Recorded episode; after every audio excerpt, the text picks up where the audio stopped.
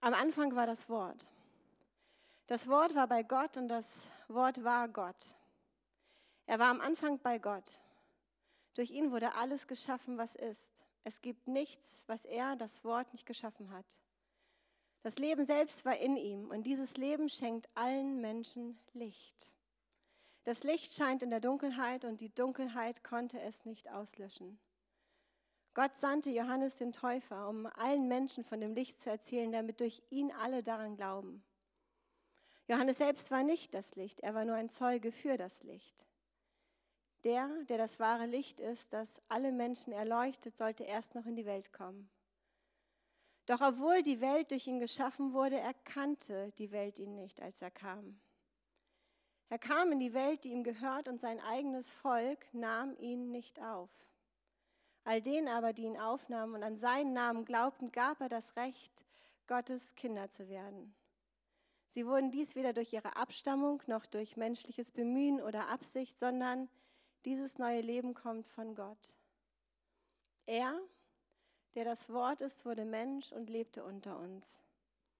Er war voller Gnade und Wahrheit und wir wurden Zeugen seiner Herrlichkeit. Der Herrlichkeit, die der Vater ihm, seinem einzigen Sohn, gegeben hat. Wir sind am Ende eines wieder nicht so einfachen Jahres angekommen.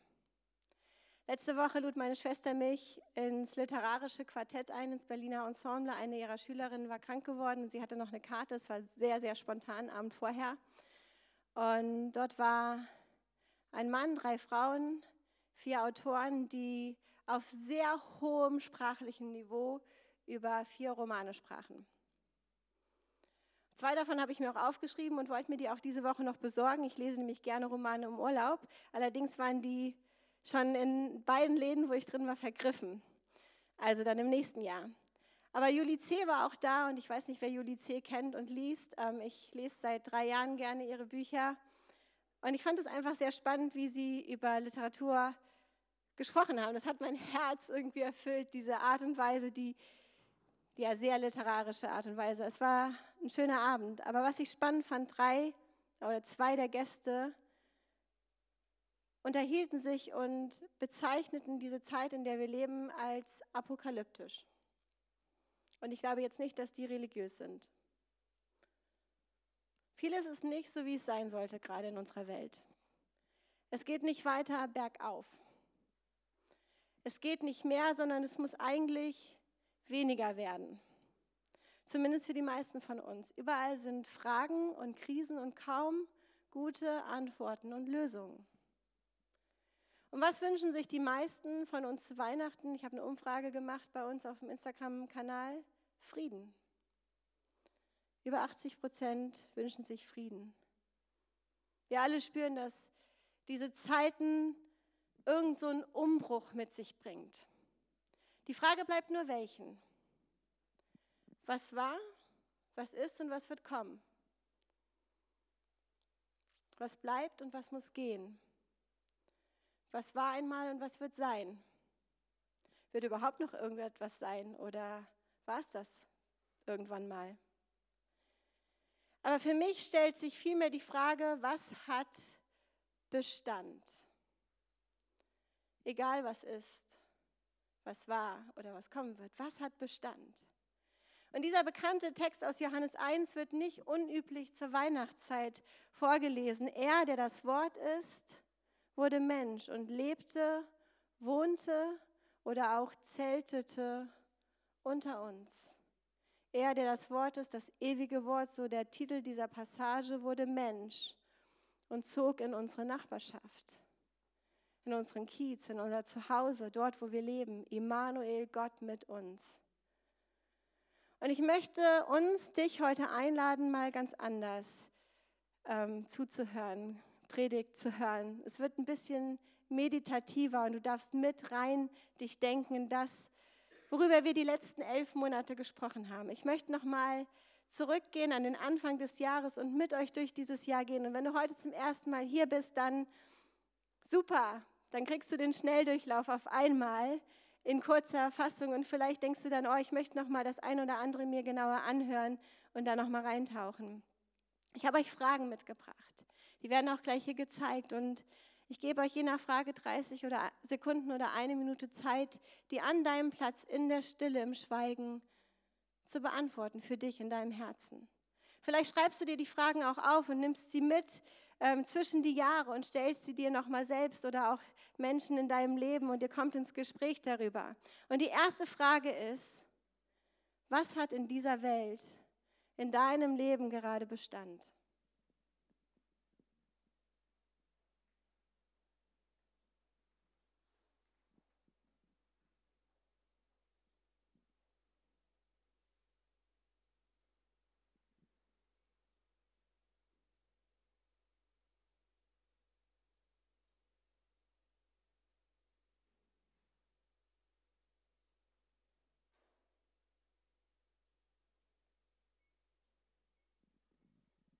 Wir haben in diesem Jahr begonnen, uns konkret mit Nachfolge, mit Jüngerschaft, mit Jesu Weg nochmal ganz neu auseinanderzusetzen.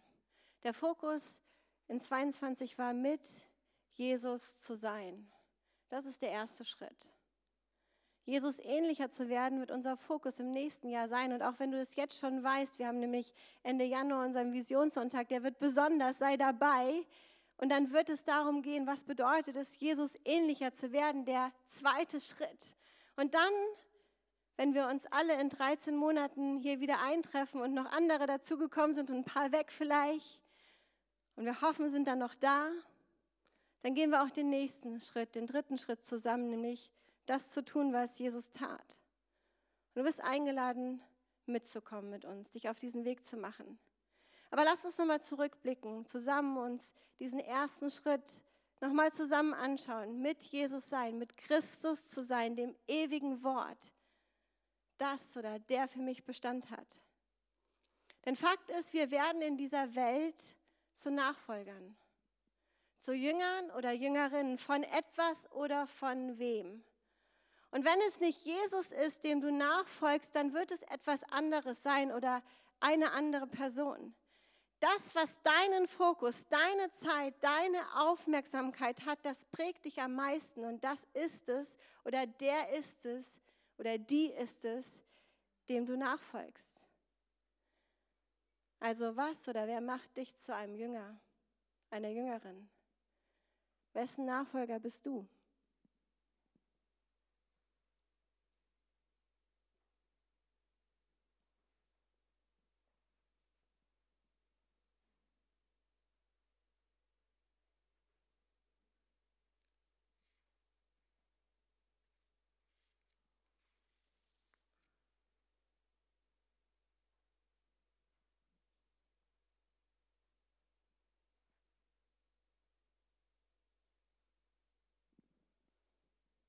Was wünschen sich die meisten von uns zu Weihnachten dieses Jahr? Frieden. Und genau das, nur etwas anders, ist etwas, das uns versprochen wird, wurde, wenn wir Jesus nachfolgen. Ein Frieden, eine innere Ruhe, tiefes Vertrauen in einen guten Gott, ein Immanuel, ein Gott, der mit uns ist. So sagte Jesus selbst und lud dazu ein. Kommt alle her zu mir, die ihr müde seid und schwere Lasten tragt. Ich will euch Ruhe schenken. Nehmt mein Joch auf euch. Ich will euch lehren, denn ich bin demütig und freundlich. Und eure Seele wird bei mir zur Ruhe kommen, denn mein Joch passt euch genau und die Last, die ich euch auflege, ist leicht. Frieden beginnt hier, im Herzen, bei uns selbst von innen nach außen. Das, was sich bei uns, in uns drinsteckt, das wird sich in unserer Welt offenbaren, zeigen. Es wird sichtbar um uns herum. Das, was bei uns drin angelegt ist, verankert ist. Und meine Dozentin für Altes Testament, Katrina Henderson, sagte mal, die Welt in uns drin wird sich zwangsläufig in der Welt um uns herum offenbaren. Was zeigt sich gerade in unserer Welt? Was sehen wir um uns herum? Was offenbart sich in unserer eigenen Welt, in der wir leben, was in uns drin bereits angelegt ist? Und Jesus lädt uns ein, diesen Frieden, diese innere Ruhe bei ihm zu finden, indem wir kommen und mit ihm gehen, seinen Weg beginnt mit in ihm sein, in ihm bleiben. Und er selbst sagt, wer in mir bleibt und ich in ihm, wird viel Frucht bringen. Das war das Erste, was wir lernen durften dieses Jahr. Dass unser erstes und primäres Ziel ist, als Nachfolgende von Jesus, sich der beständigen Gegenwart Gottes, seines Heiligen Geistes in dieser, in seiner Welt bewusst zu werden, zu sein und zu bleiben. Denn für die Frucht sind wir nicht verantwortlich. Für das In ihm bleiben schon. Für die Früchte, die Gott in uns formen möchte. Liebe, Freude, Frieden, Geduld, Freundlichkeit, Güte, Treue, Sanftmut und Selbstbeherrschung sind wir nicht verantwortlich. Für das In ihm bleiben schon. Also, wodurch oder wie versuchst du gerade in deinem Leben immer noch selbst Frucht zu produzieren?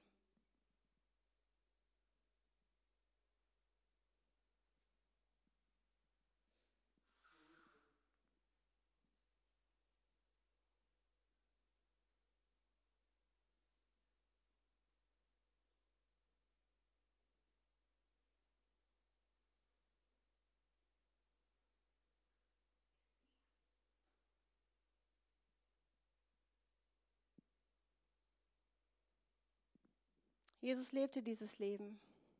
Diese Früchte waren bei ihm zu erkennen.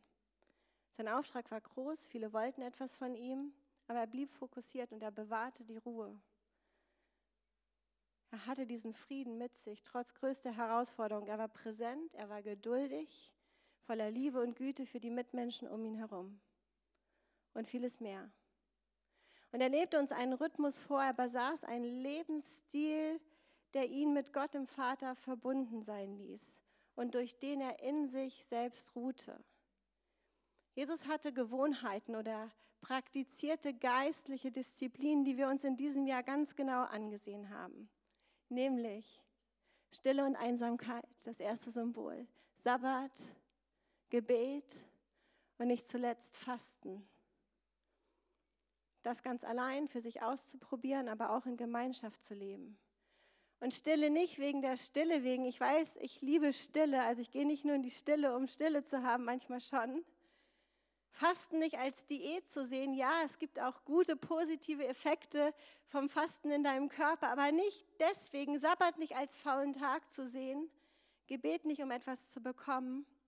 Nein, all das, um in ihm zu sein, mit Jesus zu sein, durch und mit dem Heiligen Geist Gottes verbunden zu sein. Also Stille und Einsamkeit, das war die erste geistliche Disziplin, die wir uns angeschaut haben. Und wir haben fest, schnell festgestellt, dass das gar nicht so einfach ist, wie wir dachten, in die Stille zu gehen und einsam zu sein. In einer Welt, die uns 24 Stunden, sieben die Tage der Woche mit Information, Entertainment und Lärm bombardiert. Wie einfach ist es da, sich bewusst Momente und Zeiten zu nehmen, wo man still wird, ruhig wird, in die Einsamkeit geht, nichts hört außer das Rauschen dieser Stadt und man hört hier immer was in Berlin, aber es gibt ja auch diese Hightech-Kopfhörer, wo dann nichts mehr zu hören ist. Irgendjemand, der solche hat? Tatsache, ich leihe mir mal einen aus. Ich will das mal ausprobieren. Ich habe kein Geld dafür. Jesus tat das. Jesus ging ganz bewusst regelmäßig in die Stille, an einen einsamen Ort, in die, Ort, in die Wüste, Eremus, um sich selbst zu spüren um vom Vater zu hören, um geistlich stark und wach zu bleiben. Und so schreibt der Evangelist Markus, was nützt es einem Menschen, wenn er die ganze Welt gewinnt, aber, aber dabei seine Seele verliert? Was nützt es, wenn wir alles hören, sehen, lesen, konsumieren können und dabei nicht mehr wissen, spüren, erfahren, wer wir selbst sind?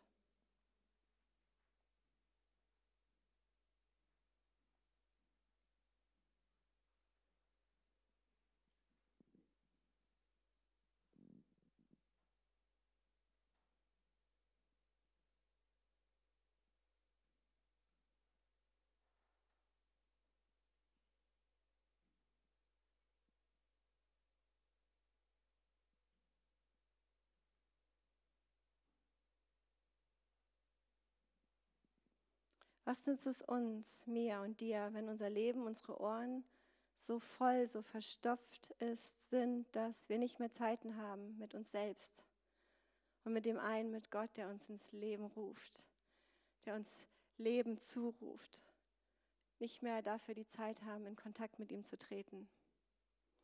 Und diese Praktik, die Jesus uns selbst vorlebte, stellt sich gegen die Norm und Kultur unserer Gesellschaft. Wenn wir bewusst Zeit uns nehmen, um in die Stille mit Gott zu gehen, auch wenn das Leben so voll ist oder so voll zu sein scheint.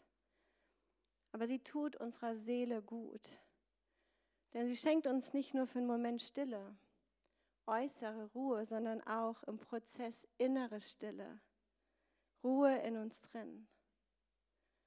Und manchmal sitzen wir am Tisch und ich sage meinen Kids, jetzt ist mal Ruhe. Eher so, jetzt ist mal Ruhe. Eine Minute Schweigen.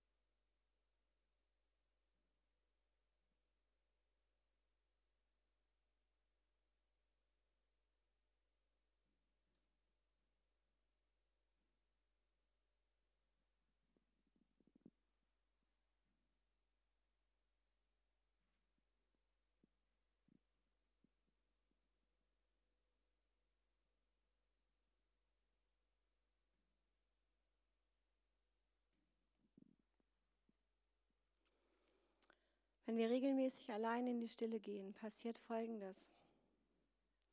Es offenbart, wer wir sind, was wir gerade fühlen oder vielleicht auch, was wir nicht fühlen. Denn alles, was uns vorher davon abgelenkt hat, das zu tun, ist weg. Stille und Einsamkeit ist ein sehr sensibler Ort. Ein Ort, an dem wir erkennen, wer wir gerade wirklich sind, was in uns drin wirklich abgeht. Und das ist auch der Grund, warum viele von uns wahrscheinlich diesen Ort vermeiden. Denn es ist ja nicht immer alles schön und toll, was in uns drin abgeht, oder? Aber erst dann, wenn wir uns selbst erkennen, wer wir sind, was wir fühlen, was uns antreibt, was uns ausmacht, als das, was die Welt uns gerade zuspricht, erst dann sind wir auch darauf vorbereitet, Gottes Stimme zu hören, seine Perspektive zu hören. Und das ist wichtig. Wenn wir zu Gott hingehen in Zeiten der Stille und Einsamkeit, um seine gute, göttliche, perfekte Perspektive zu hören, dann müssen wir bereit sein, unsere menschliche, individuelle, unvollständige Perspektive zu kennen. Also was spürst du gerade? Was hörst du gerade?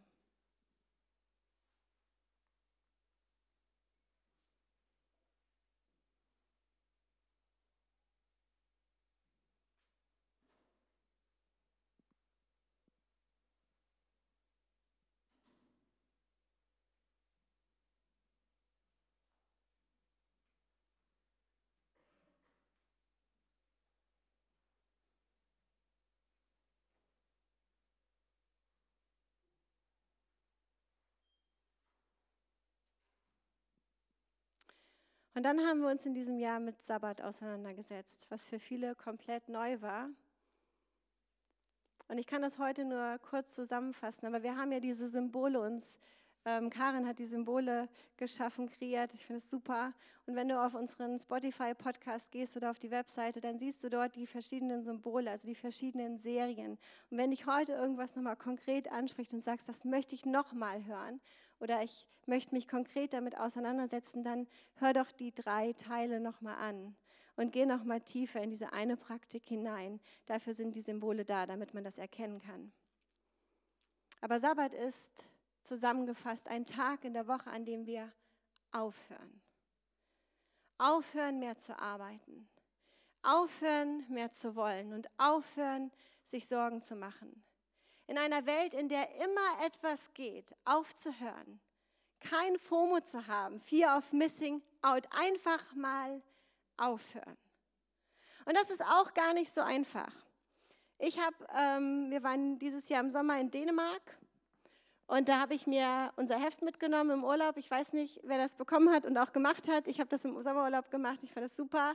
Es hat mir richtig geholfen und ich denke, ich mache das am Anfang des Jahres noch einmal. Vier Wochen mit Jesus zu mehr Ruhe und Frieden finden.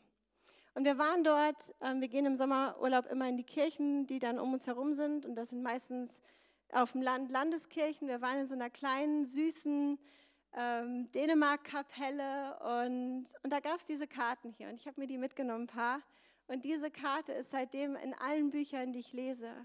Und da ist der Text von Augustinus aus dem vierten Jahrhundert drauf, der sagt, unruhig ist unser Herz, bis es seine Ruhe in dir findet. Unruhig ist unser Herz, bis es seine Ruhe in dir findet. Das war im vierten Jahrhundert schon so und das ist heute genauso. Wenn wir andauernd unser Verlangen, unser Wollen nach mehr auf Dinge oder Menschen verlagern, werden wir dadurch nicht ruhiger werden. Genau das Gegenteil trifft ein. Wir wollen mehr, wir sind ruhelos angetrieben, in Eile, irgendwann ausgebrannt, burnt out. Denn diese Dinge und die Menschen können uns das nicht geben, wenn wir in uns eine unbefriedigte Leere haben. Vielleicht für einen Moment, aber nicht auf Dauer, keine Chance.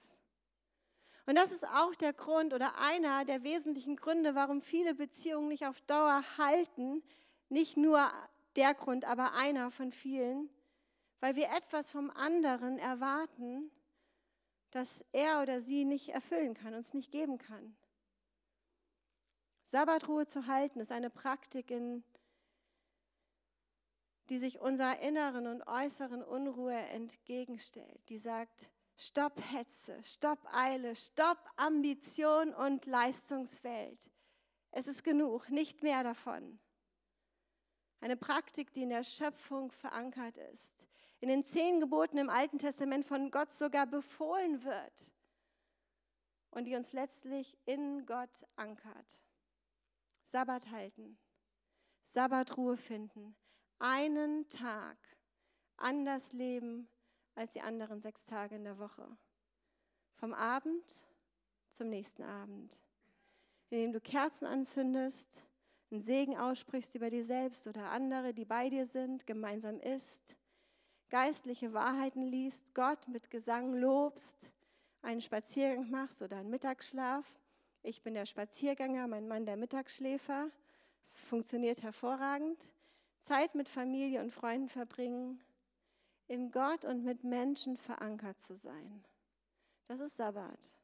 Wir haben dieses Jahr äh, wieder ein Retreat gehabt in Friedensau. Wir waren mit fast 50 Personen dort und wir haben am Freitagabend eine Schabbatfeier gehabt und dann am Samstagmorgen mit einer Lectio Divina und Fürbitte angefangen. Und das war für mich so ein richtiges Einatmen und ausatmen. Es war einfach, es tat meiner Seele gut und ich glaube, es ging vielen anderen genauso.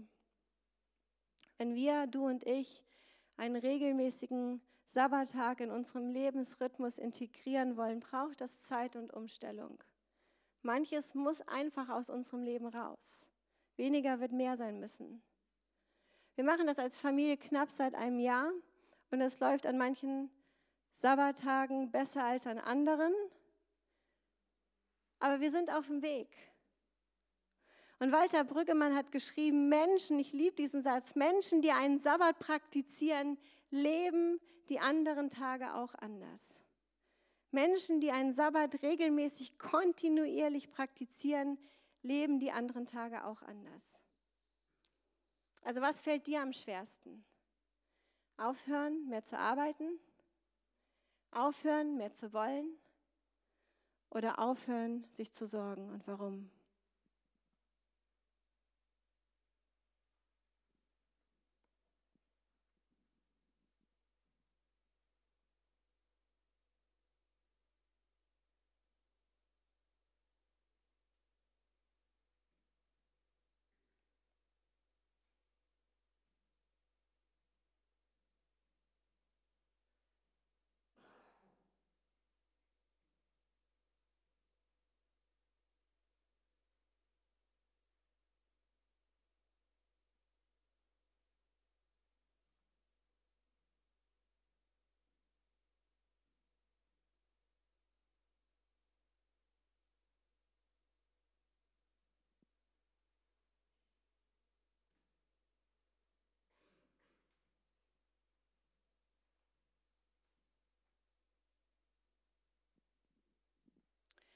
Sabbat ist Ruhe für unsere gehetzten Seelen.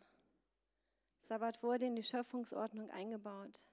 Gott ruhte selbst. Ein Tag, der von Gott gesegnet wurde und zum Segen dient für uns. Sabbat ist kein klassischer freier Tag, sondern ein Tag der Erholung und Anbetung, heilige Zeit, reserviert für Gott und dich. Zeit, die neues Leben in uns fördern soll, Wachstum in uns fördert, mit Gott und miteinander. Sabbat ist ein Gebot, aber auch ein Geschenk. Wir können den Tag nutzen. Niemand ist gezwungen, das zu tun. Wir können es tun, um echte Ruhe und Erholung zu erfahren. Wir können den Tag auf Dauer ignorieren und es wird uns über kurz oder lang schädigen. Sabbat ist ein Tag der Erinnerung. Wir erinnern uns daran, dass wir Ruhe und Erholung in Gott, in seiner Gegenwart finden können und brauchen. Wir erinnern uns daran, dass das Leben ein Geschenk ist, dass uns dieses Leben gegeben wurde, um sich darin mit Gottes Hilfe zu entfalten und aufzublühen. Sabbat ist eine wöchentliche Erinnerung, das ist meine Lieblingssache, dass es einen Gott gibt und das sind nicht wir. Sabbat ist auch eine Erinnerung, wer wir sind. Schöpfung Gottes, gewollt, geliebt und gesehen. Und vielleicht hast du dieses Jahr zum ersten Mal versucht, so einen Sabbattag zu etablieren in deinem Leben. Das hat überhaupt nicht funktioniert. Das ist total in Ordnung. Voll in Ordnung. Ich habe das jahrelang nicht gemacht. Ich bin damit aufgewachsen als Kind und habe es total ignoriert. Es ist okay, wenn es am Anfang nicht klappt, aber mach es einfach wieder. Fang noch mal an, versuch es mit einem halben Tag. Fang irgendwo an, wo es für dich möglich ist. Gib nicht auf, versuch einen neuen Rhythmus in dir zu formen. Und dann haben wir über Gebet gesprochen. Und Gebet hat ganz viele unterschiedliche Formen. Und deswegen haben wir uns als Kirche auch zweieinhalb Monate dafür Zeit genommen und von unterschiedlichen Menschen über unterschiedliche Formen von Gebet gehört. Wir haben über das Vaterunser gesprochen, über kontemplatives Gebet, das klingt bei mir am meisten nach, über Klage, über Fürbitte und auch, wie wir überhaupt Gottes Stimme hören. Und es gibt noch so viel mehr. Aber Gebet ist so einfach und dennoch oft so kompliziert für uns. Warum? Vielleicht, weil wir es einfach verkomplizieren. Gebet ist für mich leise, mal laut, mal gefrustet, mal voller Dankbarkeit, mal wütend, mal in Gemeinschaft und mal alleine auf der Straße, in Berlin, in meinem Kiez, im Büro, am Tisch. Aber es ist fast immer ehrlich oft schlicht, manchmal schweigend, aber immer präsent. Ich brauche Gebet in meinem Leben. Und die Kirche, die Kirchen in unserem Land brauchen unsere Gebete, denn Gebet verändert etwas. Jesus, natürlich tat er das. Er lebte ein Leben im Gebet. Er ging in die Stille und Einsamkeit, um zu beten. Und doch gibt es oft diese vier Gründe, die ich auch schon mal erwähnt hatte, die uns daran, davon abhalten, daran hindern zu beten. Das ist Wohlstand. Uns geht es einfach zu gut noch. Ablenkung, es gibt immer etwas Besseres, was man tun könnte. Geschäftigkeit, unser Leben ist einfach zu voll. Und letztlich auch Säkularismus und Atheismus. Ich brauche Gott nicht. Und selbst wenn es ihn gäbe, selbst wenn er existierte, dann ändert es sowieso nichts. Und ich glaube immer noch, dass fehlendes Gebet, regelmäßiges Gebet in unseren Kirchen eine der größten Schwachstellen in unserer Nachfolge zu Jesus darstellt. Denn Gebet verändert was. Und zuerst einmal uns selbst. Und deswegen werden wir als Kirche auch nicht aufhören mit unserem Frühgebet. Und vielleicht ist 7.45 Uhr zu spät für dich, dann kannst du um 6.30 Uhr auch schon kommen, kriegst einen Schlüssel von mir. Aber wir werden nicht aufhören, Frühgebet zu machen, dreimal die Woche aktuell, Montag, Mittwoch und Freitag. Manchmal sind wir da zu sechs, das ist sehr selten, oft zu zweit oder zu dritt. Und manchmal sitzt mein Mann oder ich dort alleine am Tisch schweigend, im stillen Gebet vor Gott. Und meistens nicht für uns, sondern für dich und mich, für unsere Stadt, für unseren Kiez, für unsere Kirche, für diese Welt. Denn Gebet verändert etwas. Zuerst einmal uns selbst und dann auch noch viel mehr. Das glaube ich total. Deswegen möchte ich dir die nächste Minute geben, um schweigend deinen Seelenzustand, wie es dir gerade geht, vor Gott zu bringen.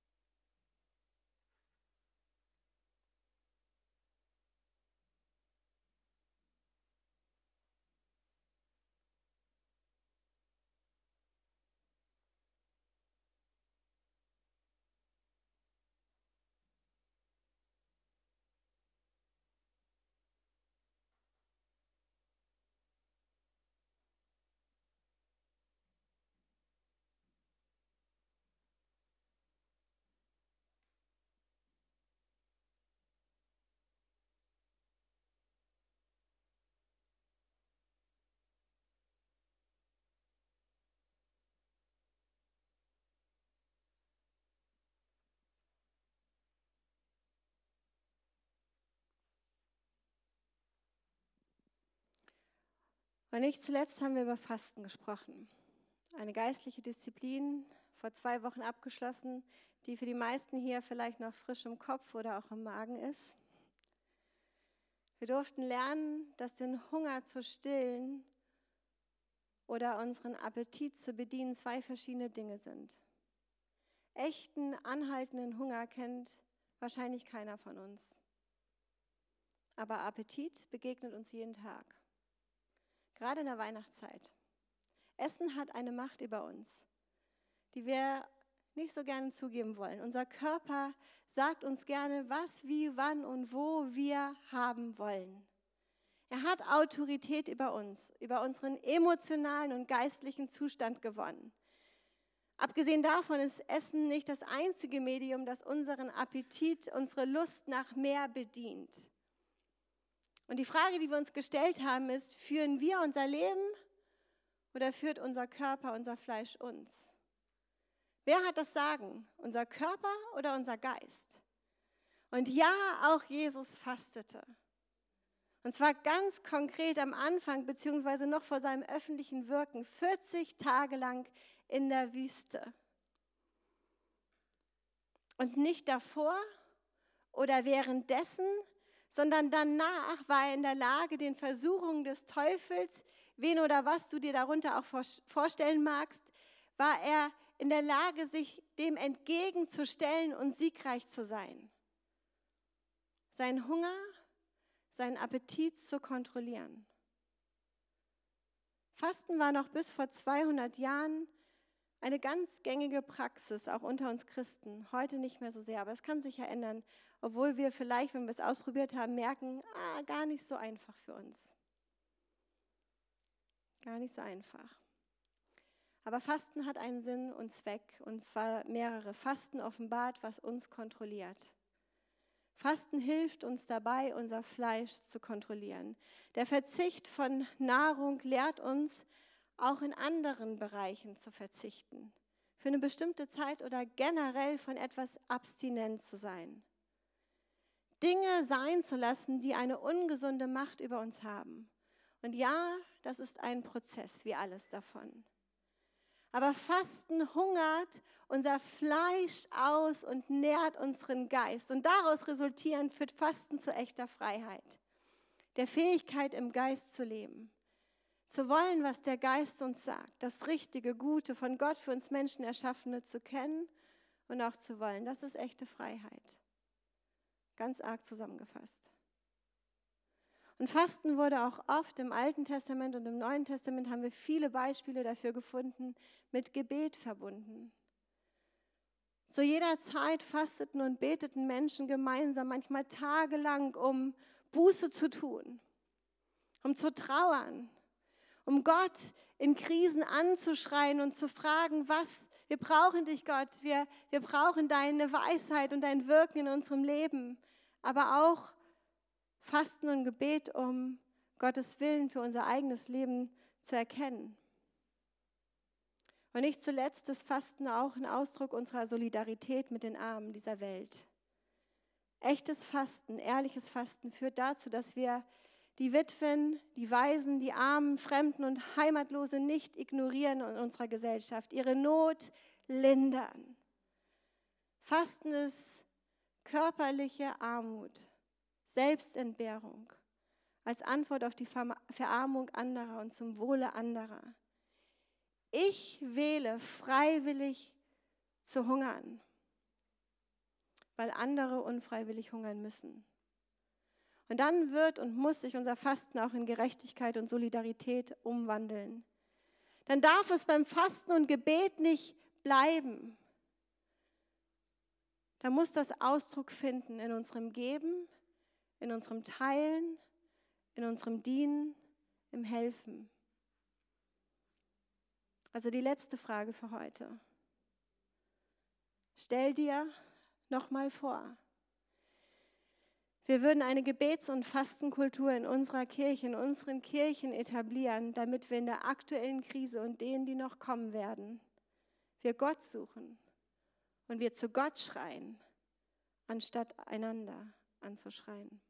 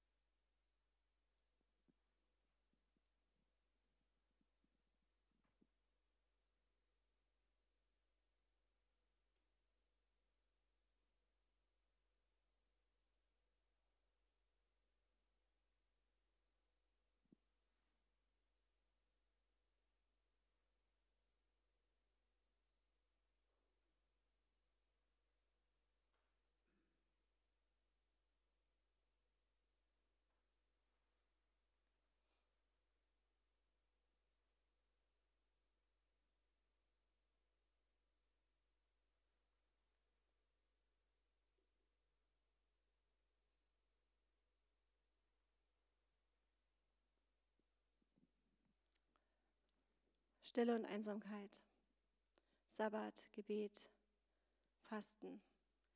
Diese vier geistlichen Praktiken, Disziplinen haben uns dieses Jahr angeschaut und es gibt noch mehr. Aber ich möchte uns heute erneut einladen, da dran zu bleiben. Es nochmal zu versuchen, wenn es nicht geklappt hat am Anfang. Immer wieder ranzugehen und es wieder zu versuchen. Es regelmäßig einzuplanen. Einen neuen Lebensstil, einen neuen Rhythmus zu formen, der uns wiederum formen wird. Und bestenfalls nicht erst dann mit Gebet zu beginnen, wenn das die letzte Option ist, die uns bleibt, wenn wir schon Hilfe schreien sondern ins Gebet für andere zu gehen, Fürbitte für andere zu leisten, für, für diese, diese Kirche, für diesen Kiez, für die Menschen, die wir kennen, für unser Land, für diese Welt zu beten. Nicht erst dann einen, einen Sabbattag in deinem Leben zu etablieren, wenn du schon mehrere Nervenzusammenbrüche hattest oder ein Burnout. Und wenn das gerade deine aktuelle Lebenssituation ist, dann umso mehr. Ich kenne das, was es bedeutet, einen Nervenzusammenbruch zu haben. Ja, ich kenne das. Aber es muss ja nicht dahin kommen, vorher schon sowas in unseren Rhythmus zu etablieren. Nicht erst dann fasten, wenn du tatsächlich hungern musst, beziehungsweise stark verzichten musst auf Dinge, sondern von dem, was du gerade hast, wo du bereits gesegnet bist, loszulassen und weiterzugeben. Nicht erst dann in die Stille und Einsamkeit gehen, wenn du bereits einsam und isoliert bist, sondern regelmäßig die Räume zu schaffen, wo du dich hinbegibst, um dann wieder in Gemeinschaft gestellt zu werden und deine Berufung in dieser Welt zu leben. Nicht erst dann damit anzufangen, wenn dein Leben dich dazu zwingt, sondern heute, jetzt schon. Und bitte nicht erst am 1. Januar, dann, wenn wir uns alle aufschreiben, was wir nächstes Jahr alles tun wollen, sondern in den letzten zwei Wochen des Jahres schon mal gucken, was wir davon beginnen oder weitermachen können. Es gibt noch dreimal Frühgebet nächste Woche, dann haben wir eine Pause, Montag, Mittwoch und Freitag. Eine Option, wo du vielleicht dazukommen kannst, 7.45 Uhr bis 8.30 Uhr wird jemand da sein. Und dann wieder im neuen Jahr. Denn wem oder was wir nachfolgen, das wird uns auch formen. Und diese geistlichen Praktiken, und ihr könnt nach vorne kommen, die Jesus uns selbst vorlebte, ankerten, stärkten und befähigten ihn. Und das tun sie für uns auch. Und zwar in ihm und durch ihn. So sind wir und bleiben wir in Jesus, der uns Frieden und innere Ruhe verspricht, wenn wir seinem Weg nachfolgen. Der, der das Wort ist. Der, der am Anfang war bei Gott. Der, durch den alles geschaffen wurde, was ist der, der in sich Leben trägt, der, der das wahre Licht in unserer Dunkelheit ist, der, der in diese Welt kam als Kind durch eine Jungfrau namens Maria, der, der das ewige Wort ist, Bestand hat in unserer Welt, Mensch wurde, unter uns lebte und sich gegeben hat für uns. Immanuel, Gott mit uns. Er ist es, der in sich trägt Weg, Wahrheit und das Leben. Wir wollen jetzt zusammen Abendmahl feiern. Und das Team kann sich bereit machen. Wir reichen das heute wieder rum. Ist nicht auf eurem Platz wie die letzten Male. Aber ich möchte vorher noch beten mit uns. Jesus, ich danke dir für dein Beispiel, für dein Leben